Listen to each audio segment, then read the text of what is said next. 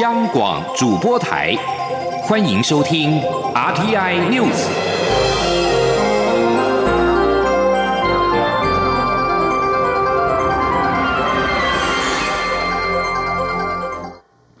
各位好，我是张旭华，欢迎收听这节央广主播台提供给您的 RTI News。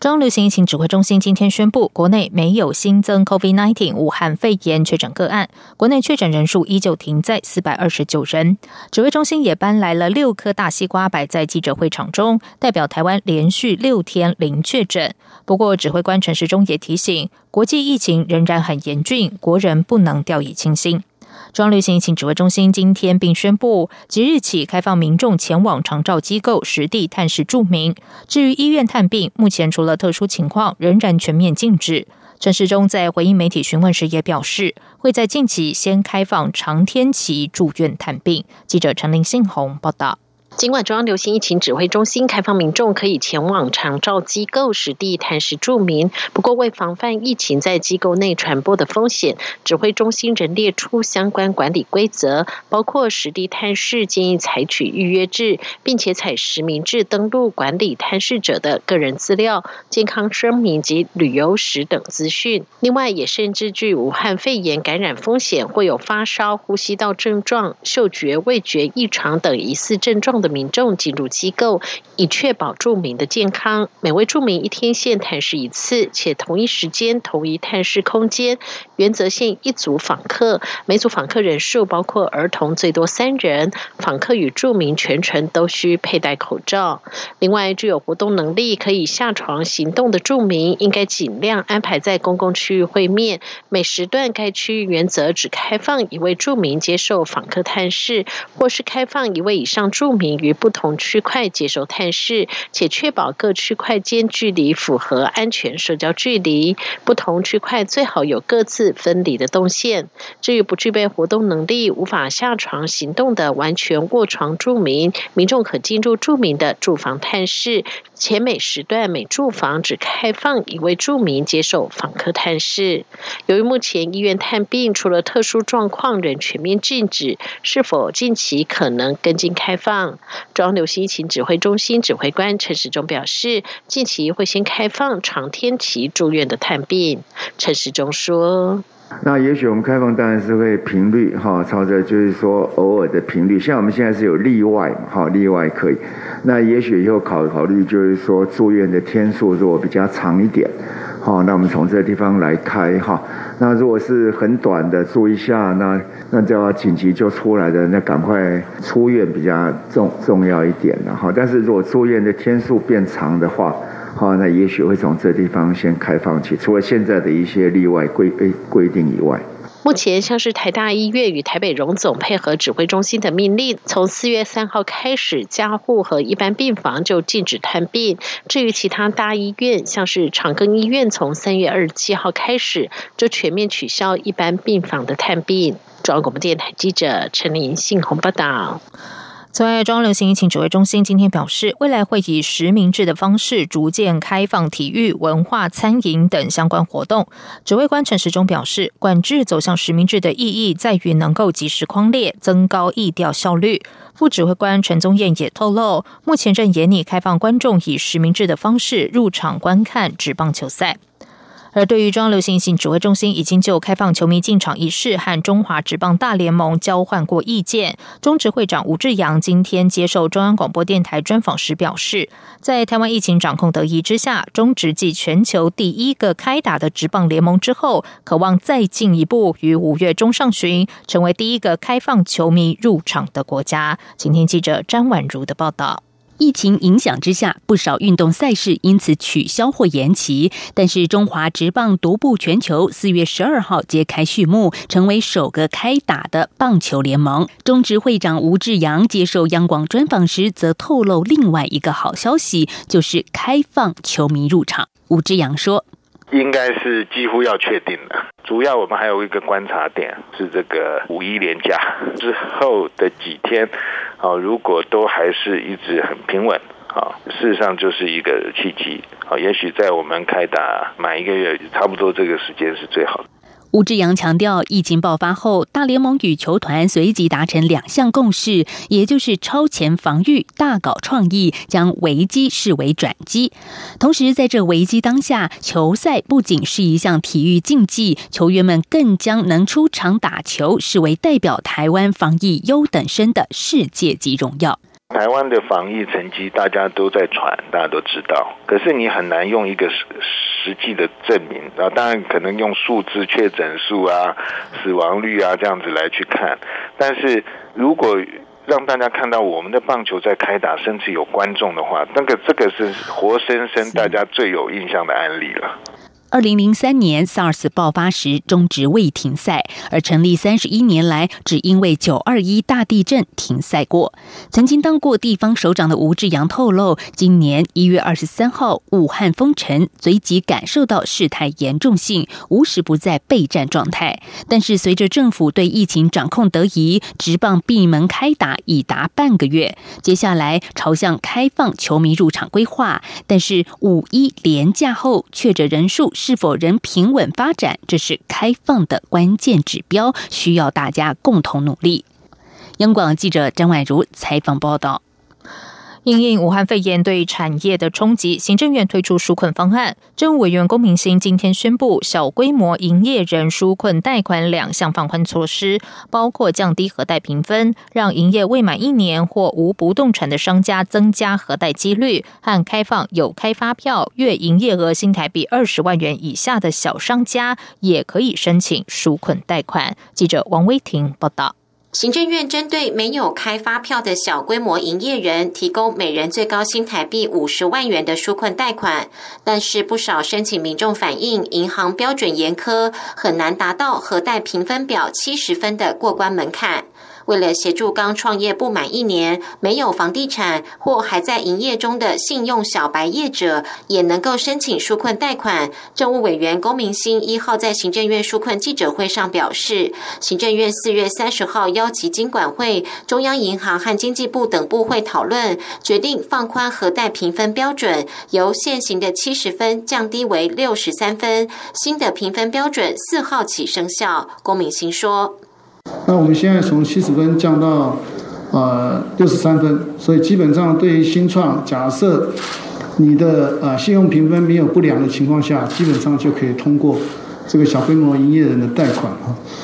金管会主委顾立雄在记者会上表示，放宽评分标准后，应该有百分之九十的申请者都可以通过核贷。龚明鑫表示，原本估计五十万家小规模营业人中，应该有四十二点五万人可以通过申请纾困贷款。新的评分标准实施后，可望增加为四十五万人。另外，行政院也开放有发票，但因为疫情冲击导致营业额少于二十万元的小商家，可以申请纾困贷款。顾立雄表示，预估符合申请小规模营业人纾困贷款的业者将增加至九十万名。中央广播电台记者王威婷采访报道。劳动部的劳工纾困贷款四月三十号开始受理申办，民众反应踊跃。政委员龚敏信今天表示，劳工纾困贷款除了纾困，也有促进消费的意涵在。以促进消费来说，效果可能会比发现金还要好。他表示，会评估未来几天的申办情况，决定是否进一步加码。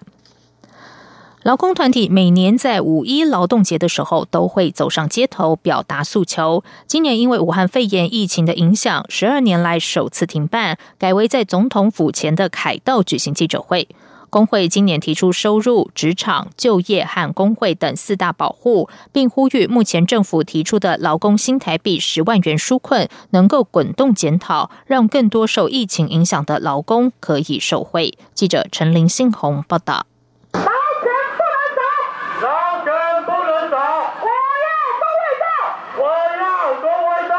上百个工会团体代表在五一劳动节这一天齐聚总统府前的凯达格兰大道，他们拉出长达近五公尺的巨大口罩，象征要抵挡包括失业潮、非典劳动、打压工会等八大病毒入侵。五一行动联盟总指挥、台北市产业总工会理事长郑雅慧指出，政府防疫超前部署其实是来自于许多低线劳动者的牺牲，但推出的新台币十万元的劳工纾困却只有。五十万个名额，呼吁政府要滚动检讨，让更多受疫情影响的劳工可以受惠。郑雅慧说。听说昨天开始申请的时候，其实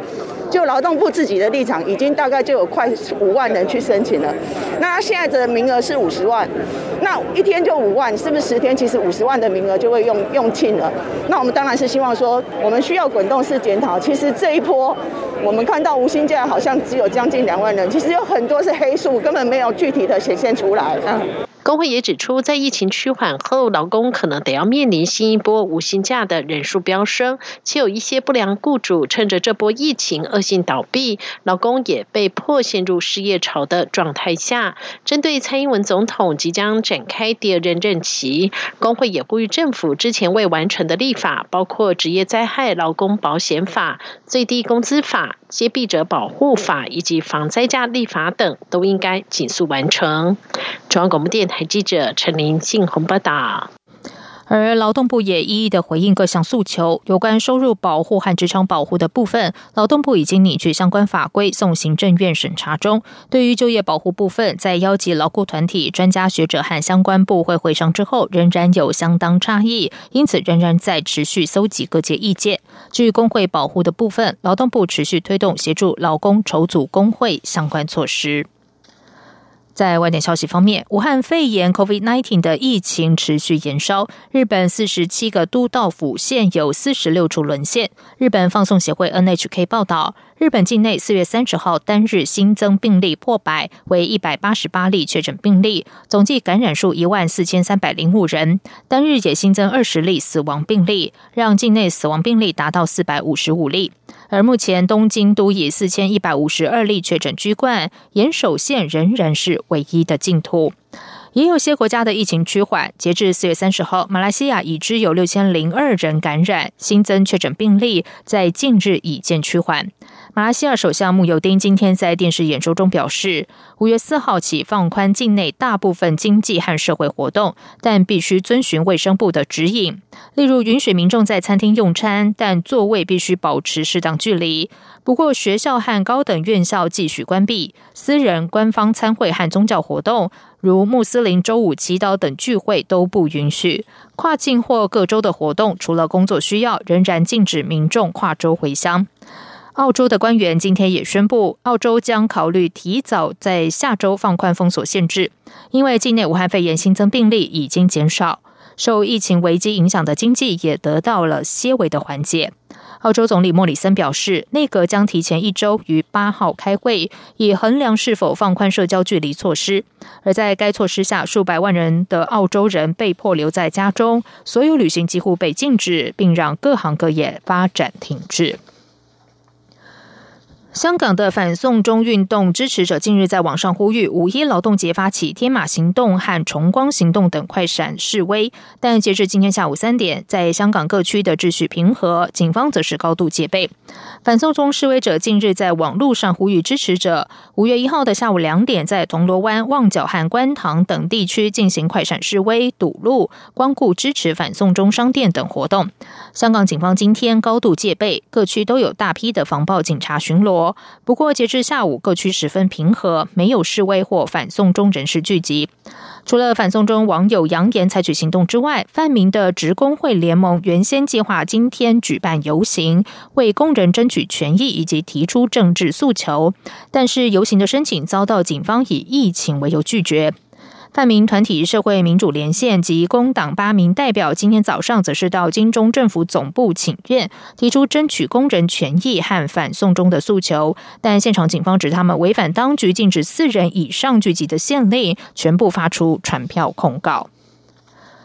中国近来在南海升高。军事和政治动作之际，根据专门追踪飞机动态的推特账号“飞机守望”的资料显示，美国空军两架 B-1B 超音速轰炸机四月三十号从位于美国中西部的埃尔斯沃基地前往南海执行任务后返回，来回时间三十二小时。美军四月中旬无预警将部署在关岛的安德森空军基地轰炸机撤离，结束从两千零四年起的持续轰炸机进驻任务。而美军智库德兰公司国防研究员告诉美国有线电视新闻网，美国国防部的新战略是：战略可以预测，行动不可以预测。这里是中央广播电台台湾之音。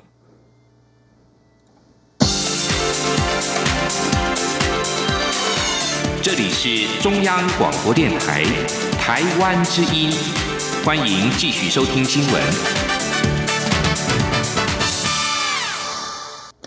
时间是十九点十五分，欢迎继续收听新闻。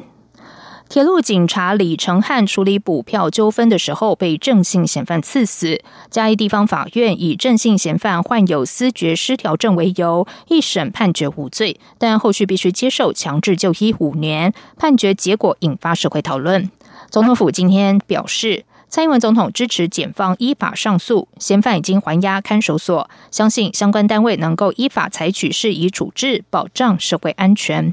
关于思觉失调患者接受强制就医的年限也引发讨论。对此，卫福部心理及口腔健康司司长陈立忠今天在立法院表示，强制就医年限长短可以讨论，各国做法不一。他认为可以采取危险分级的概念，如有必要可以延长。记者王威婷报道。嘉义地方法院判决杀害铁路警察李成汉命案的郑姓嫌犯，因为患有思觉失调症，一审判决郑嫌无罪，但是要强制就医五年。李成汉案判决结果引发讨论。卫福部心理及口腔健康司司长陈立忠一号在立法院国民党团记者会上表示，社会对年轻生命的逝去感到悲痛，但是最重要的是检讨制度面，千万不能污名化思觉失调症患者。一旦他他们被社区排斥，反而会拒绝接受治疗。他也表示，卫福部正在讨论对精神病患使用长效针剂、建立医院追踪制度等问题。关于刑法第八十七条强制就医五年的年限是否应该延长，陈立忠说，每个国家做法不一，他认为可以采取危险分级的概念，以比较弹性的方式处理比较合理。陈立忠说。接受这样的强强制处分之后，他可以从一年到五年，但是，呃，有的国家可以定到更长的时间。那你要你要出院之前，先要经过评估，他要求要有，比如说法官或者检察官在场，然后有医生一起来评估这个个案是不是能出院，不能出院继续继续待，就这有个弹性的、合理的，等于是一种呃危险分级的概念，啊，不要说一律就五年到了就必须要出院。国民党团书记长蒋万安指出，嫌犯接受强制就医，回到社区是否会造成民众人身安全疑虑？他呼吁政府拿出完整计划，避免民众恐惧。他也表示，警政署应该检讨警察在密闭空间使用警械的时机，不仅为了保护自己，也是为了勇敢保卫民众权益。中央广播电台记者王威婷采访报道。四季二专暨二季统一入学测验明后天登场，中国国中教育会考也将在两周之后举行。面对罕见的要将市场开冷气、开门又开窗的三开情况，台北市教育局今天在大同高中进行实地模拟演练。而随着五月的气温逐步上升，考生如何在全程戴口罩应试的情况之下，确保不失常，也备受关注。记者陈国伟报道。五月两大升学考试将陆续登场，技专统测约有九万六千名学生报考，国中会考则有近二十一万人报名。因应武汉肺炎疫情加上高温，教育部决定全面开放市场冷气，并开启市场前门，后门也要在各节考试开始五分钟后到结束五分钟前开启。市场内的窗户则以每扇窗各开启约十公分，也就是约一个拳头宽为原则，确保市场通风良好，并维持适当的室内。温度，台北市教育局一号在大同高中依会考流程进行模拟演练，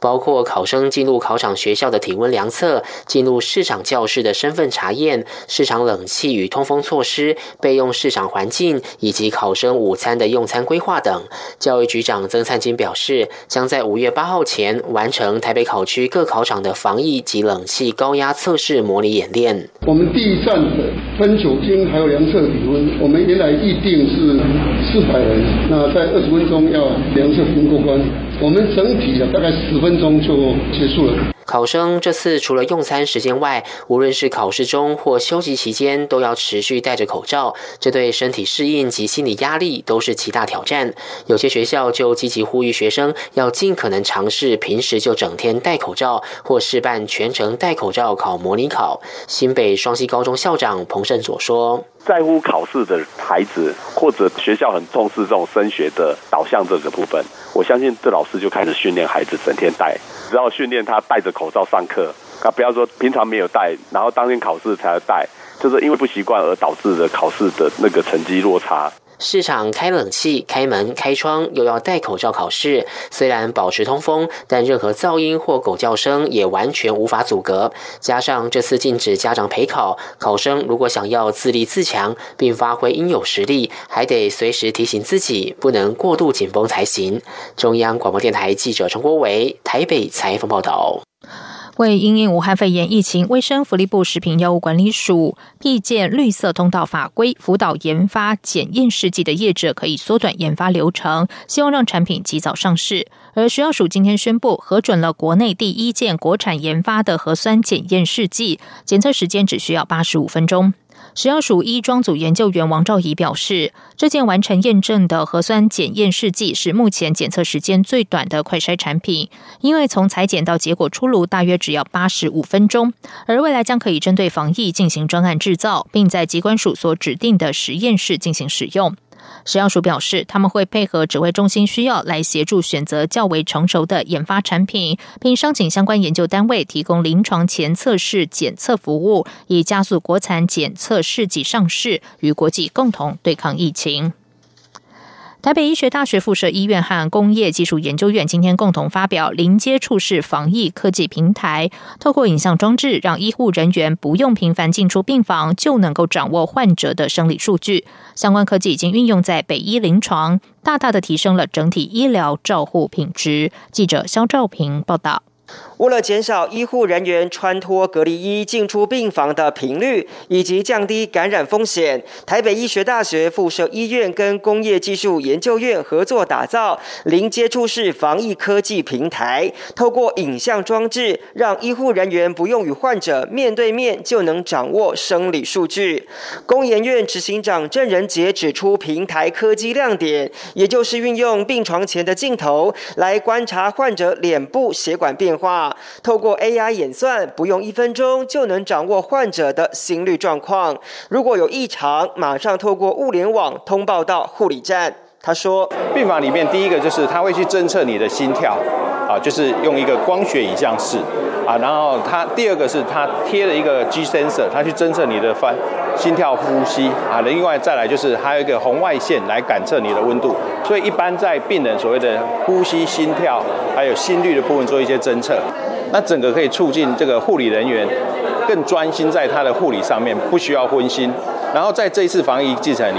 里面他不用进到病房。北医院长陈瑞杰表示，医护人员平均一天要进入病房约十二到十五次，但透过这套系统，不仅可以给患者更长的休养时间，也能减少医护人员感染风险，确实有效能运用在医院的感控防疫。因此，未来也会用在加护病房以及长照服务。他说：“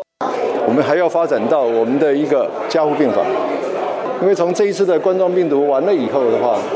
整个医疗啊必须要改变，所以接下来的话，我们就讲说今日防疫。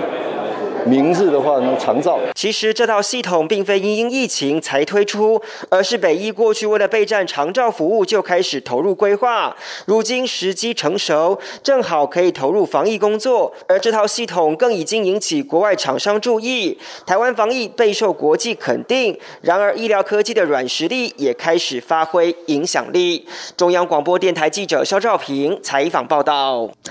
疫情趋缓，艺文活动也逐渐活络起来。台湾艺术大师吴炫三即日起就在台北提顶大道大直硕建筑推出了“狂墨青花翻飞”吴炫三乘池上凤珠联展。吴炫三更是第一次曝光十二年压箱宝作品《一夫当关万恶回避》，也是他视为此生最具灵性之作。记者江昭伦报道。七十八岁的台湾重量级艺术家吴炫三，今年五月首度将创作搬出一廊，选择在台北天顶大道大直塑建筑，与另一半张凤珠联手举办《狂墨青花翻飞》吴炫三与池上凤珠联展。这次展览展出两人共六十六件作品，其中四十九件为吴炫三的创作，包含水墨、亚克力画作、雕塑等，横跨近二十年历程。黄山水墨系列则是近期作品，呈现更不同过往的山峰意象。此外，这次展览也展出不少猫头鹰主题作品，其中一件命名为“一夫当关，万恶回避”，暗黑的笔触被吴炫三视为此生最具神秘色彩的作品。吴炫三说：“我画猫头鹰画过很多啊，嘿，但是也是少数一次让我觉得它好像有一种那种特殊的神灵那种感觉，所以这个会让我就觉得很害怕。所以我我曾经想到说，是不是啊，找一个好的地。”地方哪一种庙，嗯，他可能或者是哪一个地方可以给他们供奉，我我是是是这样自己心里就这样想过了。吴炫三的妻子张凤珠来自台东池上，一九九七年开始以池上凤珠作为创作落款，其作品精细雅致，同样受到国际艺坛认可。这次联展展出十七件池上凤珠的瓷器作品，包含滴水系列以及彩虹细胞系列，都是截取自大自然灵感。与吴炫三的狂野原始生命力风格相比，池上凤珠展现更为细腻纤柔的艺术生命姿态，一刚一柔，相映成趣。中国电台记者周伦台北采访报道。接下来就进行今天的前进新南向。前进新南向。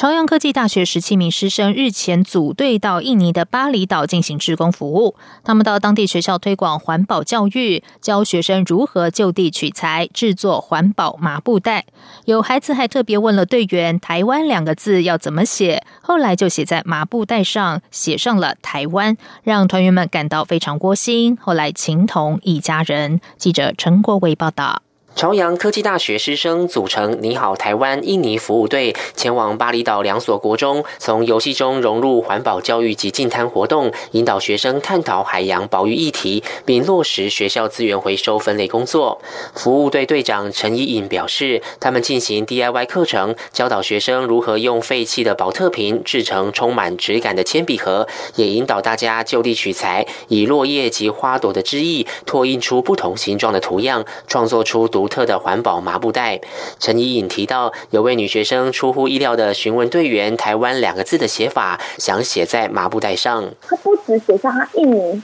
的字样，写上她自己名字的字样之外，还问了我队员的名字。然后也问了，哎，那台湾怎么写？我觉得有像是一家人的感觉，孩子们跟我们变成是朋友。除了学校课程外，服务队也到海滩上和当地居民及游客进行环境保护尝试大调查。结果发现，只有百分之四十九，将近一半的受访者对环保与垃圾分类有正确认知；百分之四十二的人有部分的认知错误；百分之九则是所有题目都答错。陈怡颖说，这趟海外志工旅程给他很大的收获。以前他。会读书，但都是死读书。因为去了以后才发现，很多事物不能只在纸上学习，而是要有发想、创造到执行的过程。现在他在安亲班担任英文老师，也更懂得换位思考，找出最适合每个孩子的教学互动方式。中央广播电台记者陈国伟台北采访报道。